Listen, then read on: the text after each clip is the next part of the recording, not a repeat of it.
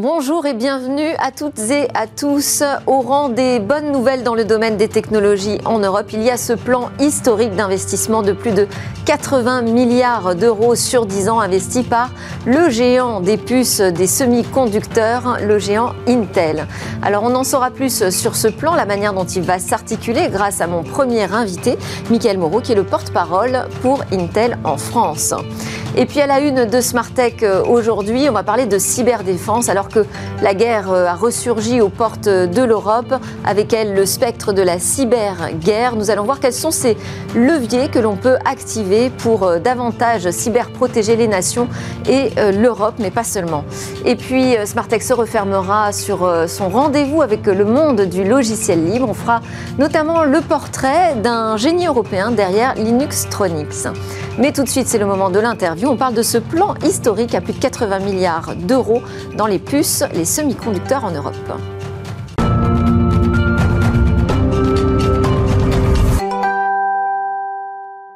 Je disais, c'est la grande bonne nouvelle euh, sur le continent européen. Un plan à plus de 80 milliards d'euros investi par Intel sur 10 ans pour recréer un écosystème complet autour des semi-conducteurs. Bonjour Michael Moreau. Bonjour. Vous êtes le porte-parole d'Intel pour la France. Merci euh, d'être avec nous. Vous allez pouvoir nous aider à voir comment s'articule euh, ce plan. Donc Intel, c'est le fabricant mondial des semi-conducteurs, un géant qui arrive en Europe. On est ravis.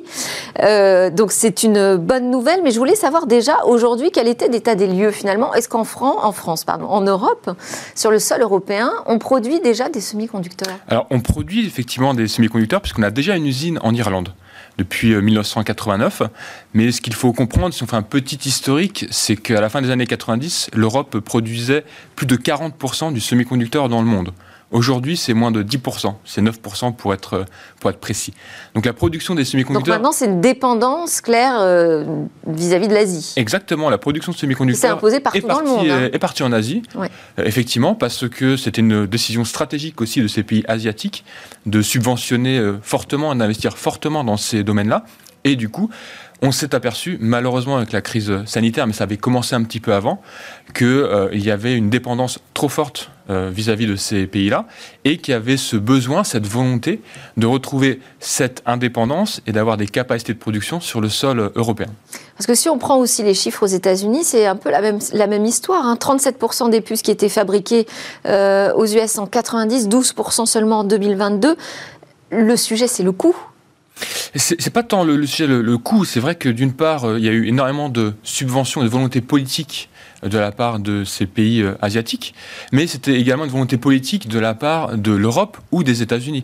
Aujourd'hui, on s'est aperçu que le semi-conducteur, c'est ce qui allait provoquer les prochaines innovations. Ça fait partie de notre quotidien, on en utilise tous les jours, sans parfois qu'on le sache.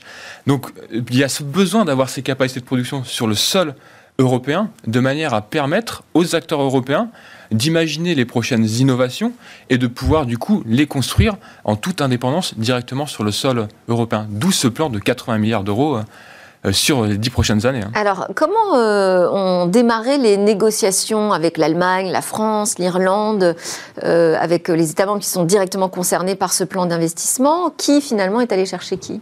Alors en fait, ça fait partie d'un plan qu'on a annoncé il y a maintenant un peu plus d'un an, avec le retour de notre CEO Pat Gelsinger, qui avait trois différents aspects. Le premier, c'était augmenter nos capacités de production, donc construire de nouvelles usines. Euh, ouvrir une partie de ces capacités de production à des clients externes, ce qui n'était pas le cas auparavant, puis également euh, aller chercher des capacités de production chez les autres fondeurs. Donc si on prend le premier volet, déjà il y a un an, il avait annoncé l'ouverture d'usines aux États-Unis et l'ouverture d'usines en Europe. Donc c'est vraiment une volonté avant même que toute discussion ait pu, euh, ait pu commencer. À partir du moment où il y a eu cette annonce, on a euh, effectivement discuté avec euh, l'Union européenne des différentes qui, qui elle-même a annoncé un plan à 45 milliards d'investissements pour retrouver une fabrication de semi-conducteurs forte en, Europe. C'est effectivement l'EU Chip Act, qui est totalement aligné en fait avec notre vision, avec notre, notre volonté. Et donc le soutien de l'Union européenne nous a permis d'avoir des, des, discussions, de voir un petit peu quels pourraient être les différents sites euh, pour les différentes implantations, puisqu'on a annoncé à la fois une usine, aussi des centres de R&D. L'idée, c'est vraiment de recréer un écosystème complet qui va de la conception à la fabrication jusqu'au packaging des puces directement sur le sol européen. Donc ça nécessitait plusieurs endroits et c'est pour ça qu'il y a des discussions qui ont euh, lieu avec l'Union européenne, avec les différents pays, de manière à voir quels, pouvaient être les sites potentiels et quels pouvaient être les meilleurs sites par rapport aux objectifs euh, de chacun de ces investissements. Alors finalement, cette euh, giga factory, cette méga usine euh, qui va produire des semi-conducteurs en Europe chez Intel, elle est installée, elle sera installée en Allemagne. Et la France, elle, aura l'honneur de récupérer la partie RD, recherche et développement. comment est-ce qu'ont été faits ces choix? Pourquoi plutôt l'usine en Allemagne? Pourquoi la RD en France? Alors, l'usine, c'est pas tant qu'elle est en, Allemagne, c'est qu'elle est à Magdebourg.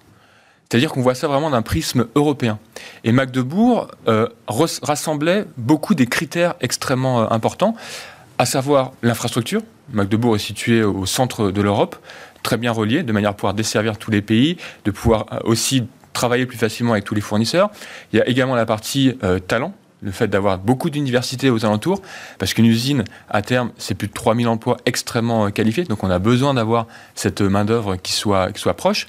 C'est également euh, le côté énergétique, euh, l'accès à l'eau, l'accès aux énergies renouvelables, euh, mais également le fait d'avoir de la place. parce qu'il faut voir, c'est que cette usine, à terme, va représenter 600 terrains de football d'ici une dizaine, une dizaine d'années. Donc l'usine, le choix de Magdebourg, s'est fait par rapport à ces différents critères.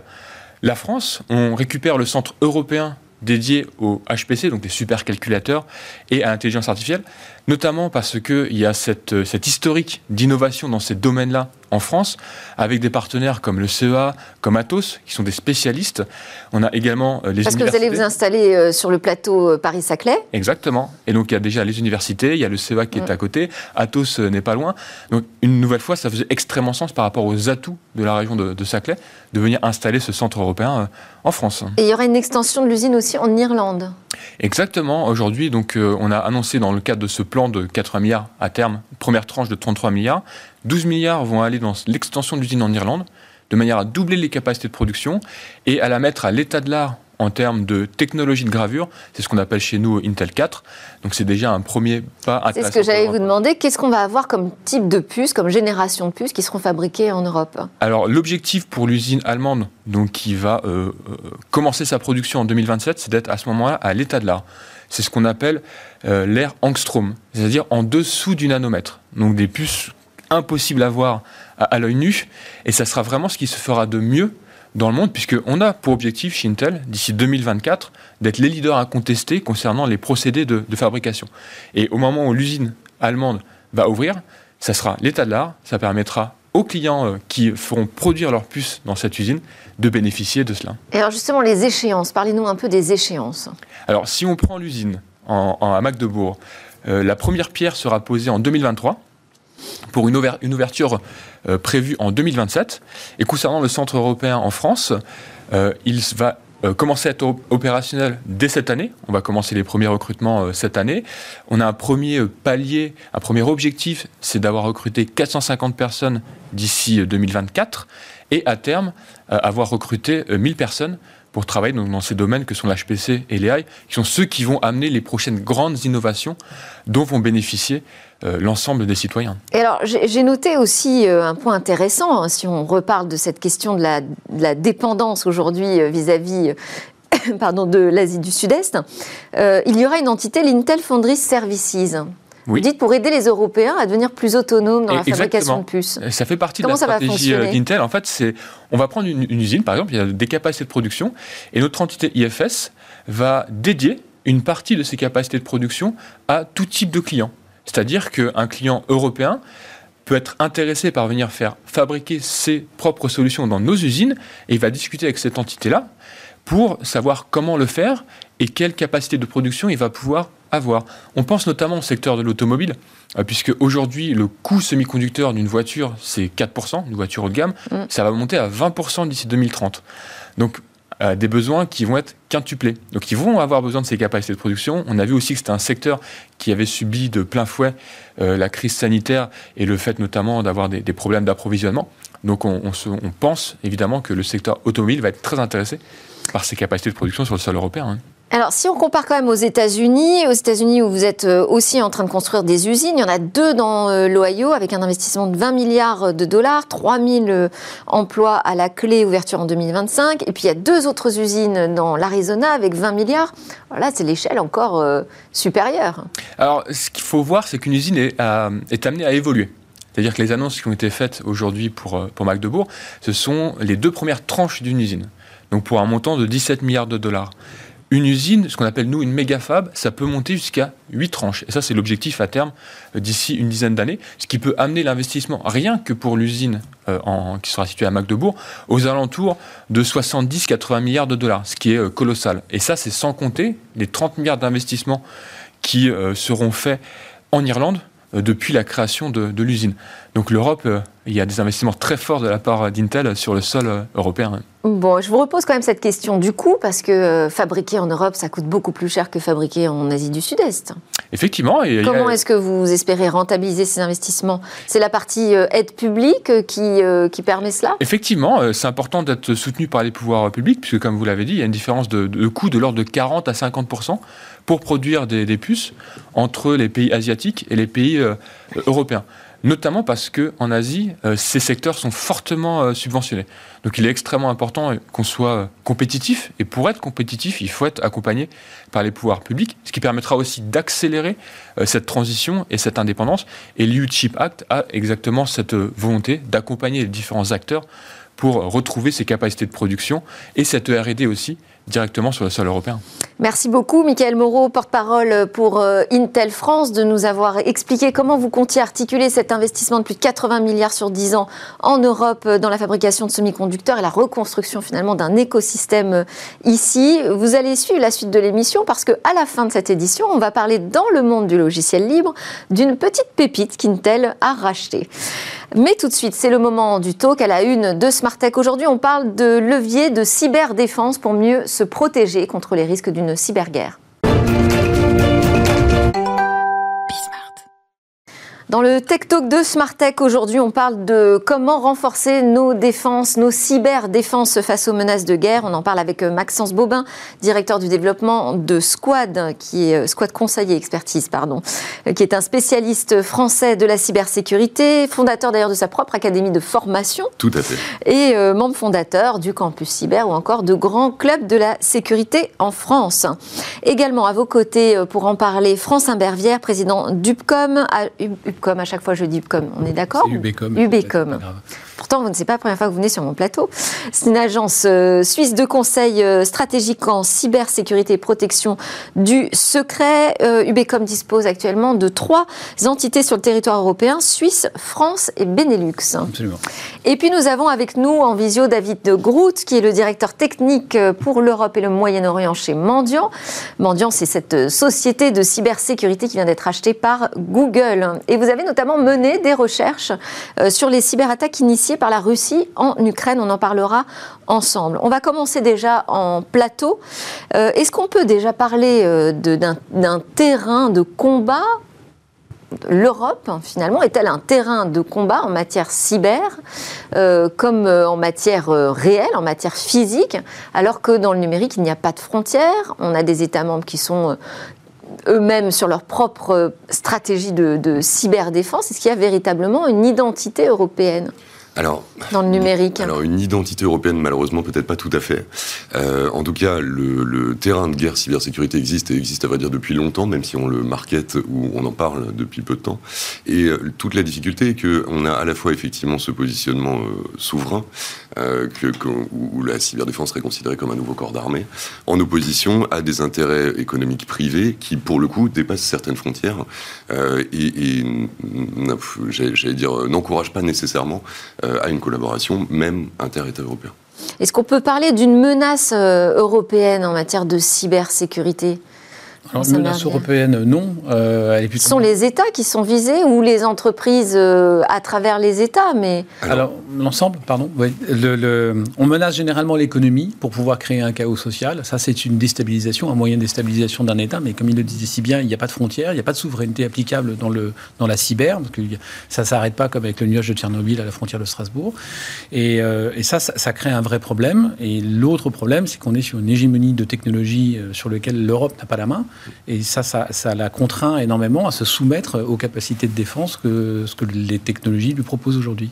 je vous pose cette question parce que est-ce que c'est pertinent aujourd'hui d'imaginer une cyberdéfense européenne euh, alors qu'on n'a pas encore même de défense européenne? Alors euh, pertinent, euh, certainement, euh, et, plus que nécessaire, à vrai dire. Il y a, y a pas mal de modèles euh, venus du secteur privé dont on pourrait s'inspirer un petit peu. Euh, pour prendre un exemple tout simple, euh, aujourd'hui, quand une banque américaine, une grande banque américaine subit un incident de sécurité extrêmement grave, les banques européennes sont au courant aussi, dans le cadre de, de de centres de réponse à incidents intersectoriels, j'allais dire, et qui, bah, là encore, une fois de plus, transcendent un petit peu cette notion de frontière. Donc on pourrait s'inspirer de ce modèle-là, à minima, déjà pour une collaboration interétatique qui pourrait être une première étape vers euh, un peu plus de, de constitution. Interétatique et transsectorielle. Exactement. Alors, David Groot, merci d'être euh, connecté avec nous. David Groot de Mendian, bonjour. Alors, je disais que vous aviez euh, mené des recherches sur les cyberattaques initiées par la Russie en Ukraine. Quels ont été les, enseignements? Je dirais qu'aujourd'hui, on a travaillé sur les, les cyberattaques russes depuis de nombreuses années, de nombreux mois, puisque tout n'a pas commencé euh, au moment euh, de l'invasion de l'Ukraine euh, au 24 février, mais, bien avant. Et donc les enseignements majeurs sont que le cyberespace est clairement un des éléments de la guerre, un des éléments utilisés par les attaquants, aussi bien pour faire de l'espionnage que une des personnes le mentionnait tout à l'heure du chaos et, et, mettre et créer la peur des, des citoyens pendant pendant une attaque informatique. Donc aujourd'hui, on a vraiment vu, je dirais, deux grandes tendances majeures ou, même trois grandes tendances majeures. La première qui est autour du cyberespionnage en amont euh, des, euh, de l'invasion et de l'attaque, donc mieux comprendre comment euh, va être protégée la victime et mieux anticiper les réactions de l'ensemble des pays de l'État membre de l'Union européenne. Et puis ensuite, pendant les opérations, tout ce qui va tourner autour soit de la destruction, et donc de l'attaque directe pour empêcher l'Ukraine de pouvoir réagir ou continuer à vivre correctement, et tout ce qui va tourner autour de la mauvaise information, de la désinformation des utilisateurs pour créer ce sentiment de chaos et de peur sur le territoire ukrainien. Alors sur la partie euh, désinformation, euh, il y a eu des réactions assez rapides hein, au niveau de l'Europe, des décisions collégiales finalement hein, de couper euh, les canaux de communication de, la Russie, notamment je pense à RT. sur la partie cyberespionnage, ça c'est un peu votre domaine, François Bervière, puisque vous êtes dans la protection du, du secret des affaires. comment est-ce qu'on peut davantage, mieux s'organiser en Europe sur cette question? Alors, euh, en Europe, je sais, je sais pas trop, mais en, France, en tous les cas, entre l'Allemagne, la France et la Grande-Bretagne, où il y, a, il, y a, il y a, des accords euh, euh, triviaux qui sont plutôt bien en place, il pourrait y avoir un peu plus de dynamique dans la démarche. Et puis, il pourrait surtout y avoir des accords entre l'État et les grands acteurs des services numériques, comme on l'avait suggéré le 25 février en saisissant Monsieur le Premier ministre et puis l'ANSI, en leur demandant de mettre à disposition tous les IOC, qui sont des fichiers de détecteurs de compromission, à l'ensemble de la communauté, parce que nous, on a toujours Alors attendez, on va préciser, parce que ça, c'est un point quand même assez technique. Donc effectivement, vous avez euh, euh, rédigé une lettre, euh, interpellé le Premier ministre français pour, pour que les fichiers indicateurs de compromission soient partagés avec l'ensemble des acteurs économiques. Oui. Que contiennent ces fichiers et pourquoi ne le sont-ils pas aujourd'hui partagés? Alors ces fichiers, parce qu'ils sont issus pour une agence comme l'ANSI du renseignement d'État, donc ça vient des services de la DGSE ou de la DGSI qui vont, dans leur enquête et leur investigation, trouver des, des IOC ces AUC sont destinés à protéger en premier plan les infrastructures euh, vitales de, l'État français, donc ce qu'on appelle les, les OIV, les opérateurs d'importance vitale, et les OSE, les opérateurs de services essentiels. Il y en a à peu près 600 aujourd'hui. Donc c'est des menaces, ce sont clairement, hein, ce sont des menaces d'attaque, c'est ça? Oui, on, peut se rappeler en 2014 quand il y a eu l'invasion de la Crimée par exemple par la Russie, il y a eu euh, NotPetya qui a été envoyé destiné à faire tomber les centrales électriques euh, ukrainiennes, et puis NotPetya s'est propagé au-delà parce que comme on, on vient de le dire, il n'y a pas de frontières pour les virus. Et, et du coup, ça a tapé Saint-Gobain, ça leur a coûté plusieurs centaines de millions, Peugeot, etc. Donc il y a eu des effets collatéraux qui étaient énormes à ça. Et le, renseignement français ou, les alliés avaient réussi à obtenir les marqueurs, donc les, les, petits codes de programme qui permettent de détecter la présence de cet éventuel virus malveillant dans les systèmes d'information en donnant la souche de détection à l'ensemble des organismes sensibles pour que si jamais il devait arriver sur une centrale française par exemple, on puisse le bloquer et le détecter. Et pourquoi aujourd'hui, selon vous, on ne partage pas plus facilement ces données bah, c'est un petit peu ce que je disais en introduction, c'est-à-dire que y a, euh, on, a quand même un sujet en Europe, mais qui n'est pas forcément un sujet qui est uniquement cybersécurité, euh, qui est un sujet de qu'est-ce qui relève du national et qu'est-ce qui relève d'un pouvoir un, petit peu supérieur. Euh, et on a tendance, dans la mesure où on assimile la cyberdéfense à, raison hein, à un terrain de guerre et donc à quelque chose relevant bah, de l'État, euh, de l'armée ou du ministère de l'Intérieur, euh, bah, on a du mal, intellectuellement parlant, ne serait-ce que ça, à cette logique de partage. Ça, ça peut être un début. Et puis, il y, a quand même quelque chose qui est Quand on sait que ça permet de protéger euh, des industries. exactement, des intérêts vitaux du pays. Et puis. Quel est le risque finalement? C'est ça ma question. Quel est le risque de partager ces euh, fichiers qui indiquent les risques de compromission? Pour moi, aujourd'hui, il n'y en a plus des risques. C'est une posture politique euh, assez, assez vieille, une posture guerre froide en fait, qu'on retrouve encore dans l'ADN des, des, de la grande administration qui, qui garde cette posture de quant à soi et c'est une information qu'on a collectée, qui est à nous, on la préserve pour nos intérêts euh, et, là où on a un problème, c'est que euh, nous, on a aussi... Ça permettrait peut-être à de, des pirates qui n'en avaient pas eu l'idée d'utiliser ces... Euh, alors, on, failles. alors, on aurait pu dire ça il y a quelques années, je pense. Aujourd'hui, ça, circule tellement vite que de toute façon, enfin, c'est peut-être plus le sujet. Mais sur, sur quand même, enfin, les initiatives européennes, il y a, au moins l'OCDE qui essaye de donner des, grandes guidelines euh, en matière de cybersécurité. Il y a un certain nombre de textes qui ont été révisés ces, derniers mois ou ces dernières années. Euh, et notamment un, sujet que je trouve assez intéressant sur tout ce qui est les recherches de vulnérabilité 0D pour pouvoir protéger au mieux et le plus efficacement les, entreprises et les États.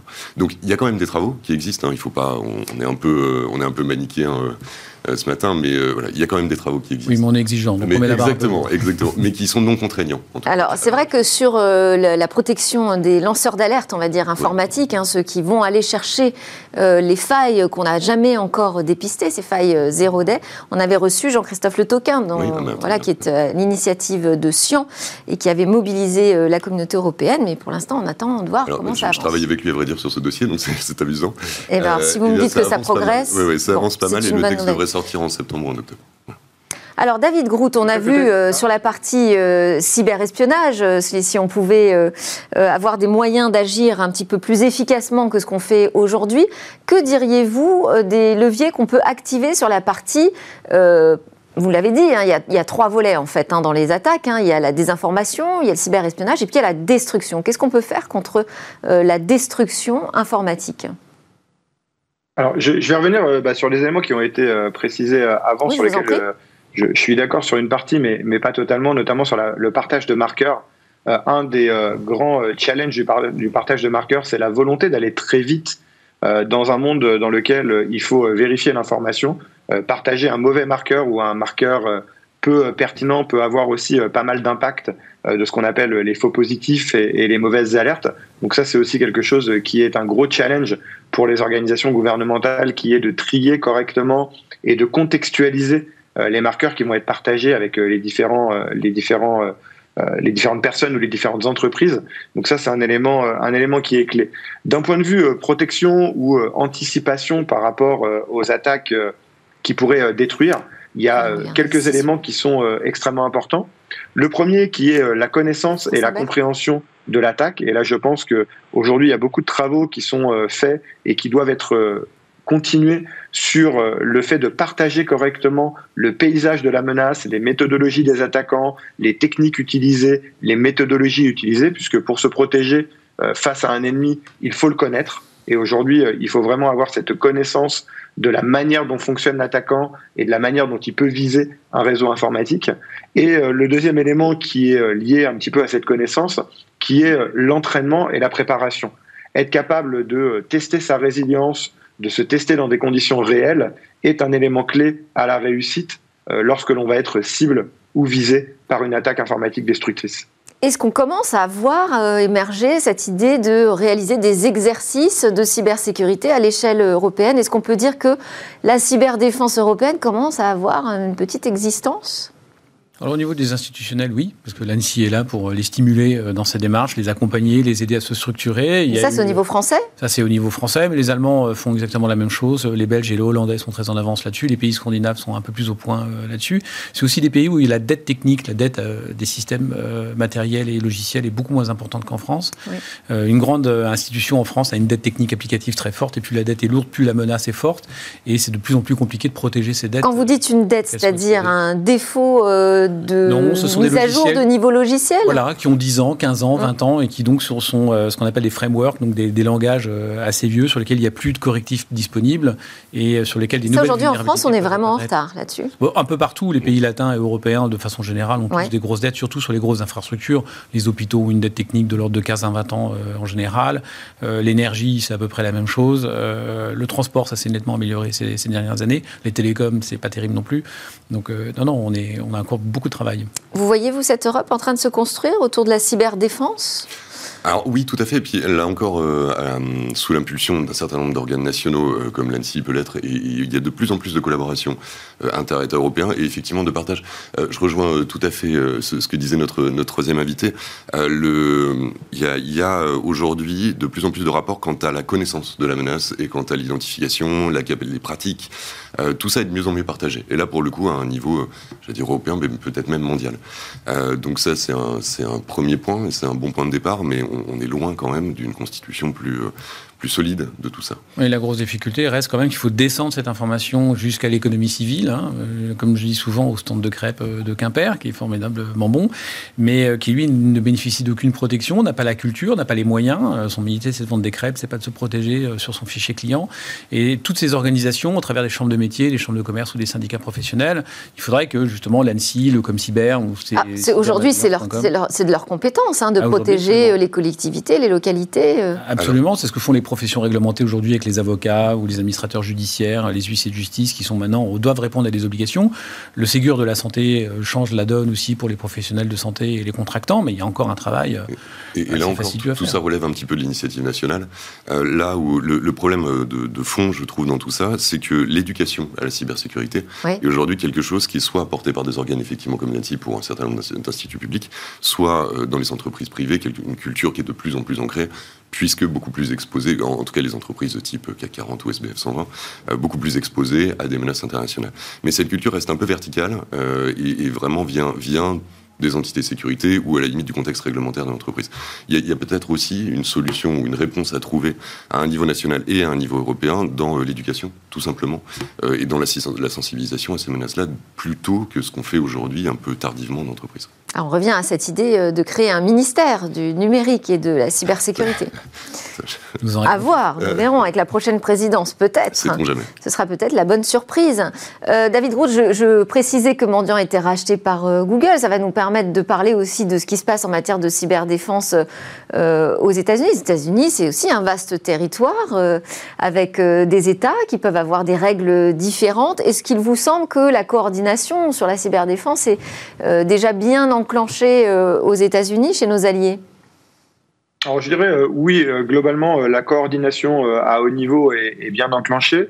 Je pense qu'un des éléments majeurs que l'on voit apparaître aujourd'hui en Europe, mais qui est encore relativement récent, c'est la compréhension du risque cyber au niveau étatique et donc de l'engagement que met l'État euh, sur euh, le partage d'informations, l'éducation dont on parlait il y a quelques minutes, qui sont euh, des éléments clés. Aujourd'hui, on rencontre encore énormément, notamment dans le monde PME, PMI, d'entreprises qui se sentent très très loin de ces problématiques, même si elles ne se rendent pas compte que cela pourrait avoir un impact vital sur leur existence et pourquoi pas aussi sur l'existence d'un écosystème, puisqu'on est notamment en Europe dans euh, une philosophie euh, économique qui travaille énormément sur les écosystèmes. Quand on parle de grands groupes français ou de grands groupes européens, la plupart du temps, on a une centaine ou plus de petites PME de pointe qui travaillent pour eux directement ou indirectement. Et c'est ces maillons de la chaîne qui souvent se sentent un peu loin euh, de la cybersécurité et du risque qu'elles induisent dans l'ensemble de la sécurité de l'État. Donc je dirais que nos alliés, notamment aux États-Unis, ont pris ce risque cyber depuis plusieurs années à bras le corps, notamment dès 2013-2014 avec le cyberespionnage chinois qui a eu un, un impact sur l'économie américaine.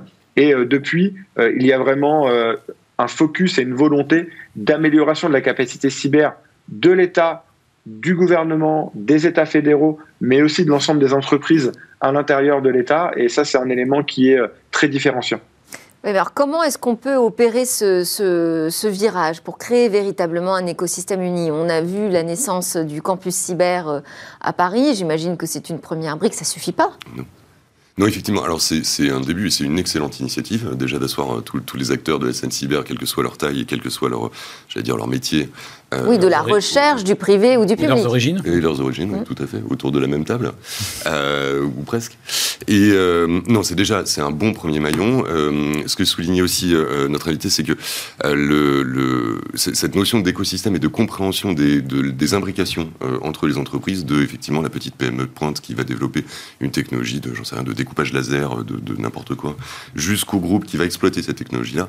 tout ça est extrêmement imbriqué et depuis effectivement 2013-2014, on sait maintenant qu'il y a un risque total dès euh, le, supplier, dès le fournisseur, euh, jusque pour, pour atteindre la maison mère. Donc, il, n'en demeure pas moins que le, cœur du problème qui vient d'être soulevé, que je l'avais déjà redit sur le précédent euh, intervention, c'est la formation et l'acculturation de l'acteur politique sur cet enjeu, qui est un enjeu. Ça, aujourd'hui, il y a une vraie volonté politique. Elle arrive enfin, mais euh, c'est à la rame hein, quand même. Que, parce que les enjeux et le travail est tellement titanesque euh, qu'on est, qu'on est quasiment sur un plan Marshall aujourd'hui par rapport à cet enjeu. On est dans une dématérialisation systémique. C'est quoi Il faut un budget? Ah oui, il faut un budget, mais il faut surtout faut un budget qui soit préservé pour les intérêts de l'Europe, mutualisé avec les ressources de l'Europe et avec une coordination des compétences euh, et des capacités industrielles pour pouvoir y répondre avec une, une homogénéité et une rigueur qui, euh, qui fasse que bah, il y a la concurrence économique et l'intelligence économique. Il faudra un budget de quelle ampleur et qui irait où, à qui? Comment vous l'articulez ce budget? Il ne suffit pas de dire qu'il faut de l'argent. Prenez juste le budget américain, c'est 240 milliards de dollars par an euh, sur la, préservation des systèmes d'information, la R&D et la contre-intelligence économique cyber. En France, c'est de l'ordre de 800 millions. Euh, alors on est la sixième puissance, on est euh, beaucoup moins gros, etc. Mais si on devait faire une proportion d'échelle et qu'on se mettait au niveau européen, on devrait avoir au minimum des montants similaires à celui-ci. Et, pour aller où on les, on les, enverrait où ces budgets, ces, millions ou ces milliards? Bah, On les envoie dans l'impulsion de la R&D et de l'innovation euh, d'entreprises, en protégeant les rachats de ces entreprises par des acteurs qui ne soient pas extra-continentaux si possible, parce que ça c'est une mmh. spécificité européenne, c'est qu'on finance la bonne idée avec du crédit impôt recherche, et quand elle est mature, les Américains viennent nous l'appliquer, si ce n'est pas les Américains, c'est les Chinois. Donc ça, il faut siffler la fin de la récré là-dessus et protéger ces investissements publics pour interdire euh, le transfert de la propriété intellectuelle et de la connaissance à des pays tiers. Parce que la souveraineté de l'enjeu numérique aujourd'hui, c'est demain le libre arbitre du citoyen qui est en cause.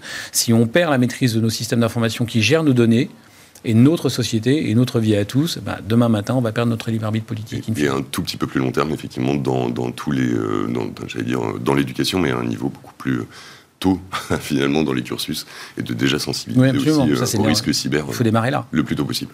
Merci à tous les trois. J'ai pas le temps de vous faire réagir, David Groot. Je suis désolée, on arrive à la fin de cette discussion sur euh, les leviers pour euh, que la cyberdéfense puisse enfin être activée au niveau euh, national, mais aussi au niveau européen.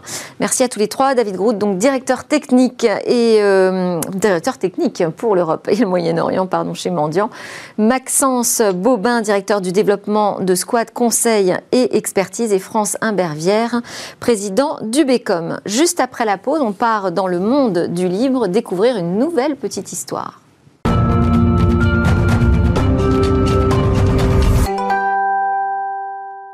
Vous êtes bien sûr Bismart, vous regardez l'émission quotidienne sur l'innovation et le numérique. Dans cette dernière partie de l'émission, on va parler du monde du logiciel libre avec une nouvelle pépite à découvrir et qui est racontée par Jean-Paul Smets, le président de Rapid Space. Bonjour Jean-Paul. Bonjour.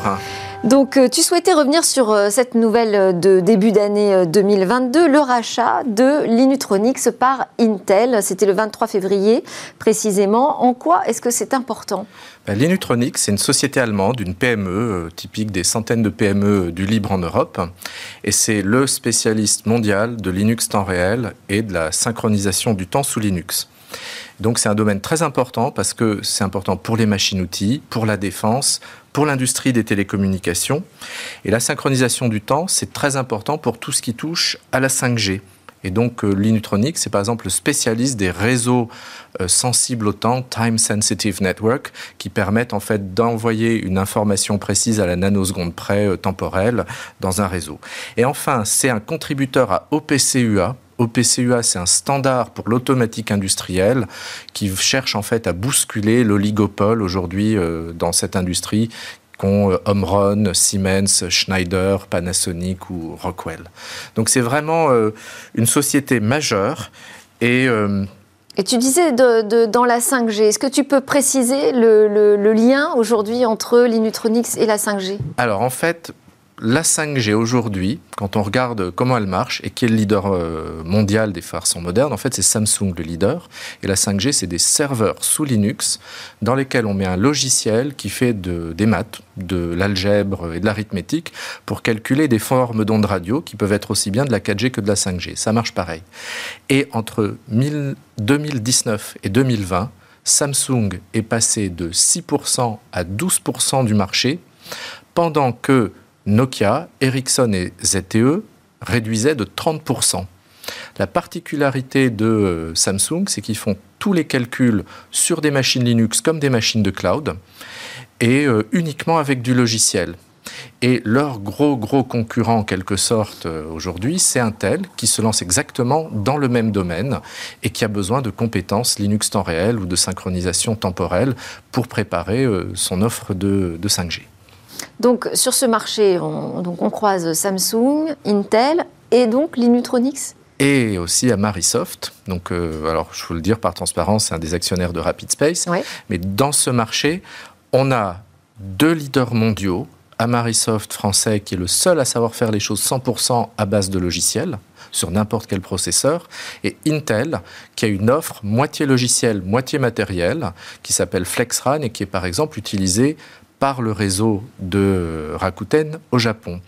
Et donc Intel a envie de vendre plus de FlexRAN parce que ça fait quelques années aujourd'hui qu'ils font des composants soit de traitement radio, soit de synchronisation temporelle dans les cartes réseau.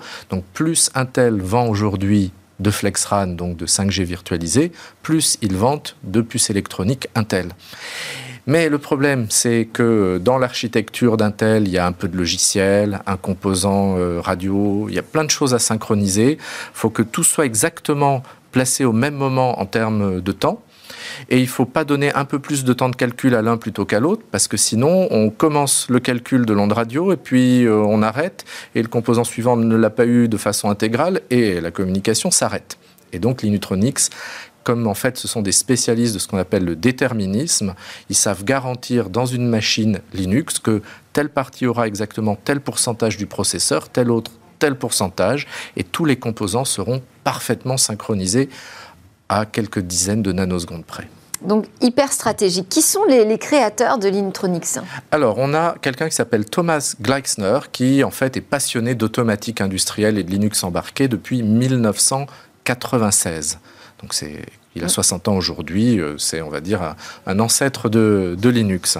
Et en 2006, il a été rejoint par Heinz Egger, qui est un ancien de Contron euh, dans l'automatique industrielle et qui en fait a fait décoller l'entreprise. En 2004, Thomas Gleisner a en fait contribué et lancé le patch Préempter-T, qui est le patch dans le noyau Linux qui permet de faire du temps réel, donc du temps réel déterministe. Ce qui compte en fait, c'est pas tellement de faire les choses vite, mais de faire les choses en un temps garantie. Et euh, donc Thomas euh, donc, euh, a réussi à intégrer son patch 17 ans après, en 2021, à force de participer au noyau Linux, à force de devenir en 2016 le dixième principal contributeur mondial au noyau Linux. Et donc aujourd'hui, c'est une sommité mondiale dès qu'on fait du temps réel. Et alors, explique-nous maintenant pourquoi Intel rachète du logiciel libre? Alors, la valeur d'un logiciel libre, c'est pas le logiciel lui-même. Quand Linutronics sera racheté, bah, Linutronics continuera euh, à développer son patch temps réel, à contribuer au, au noyau. Ça restera libre, il n'y aura rien à payer pour personne, pas de différence.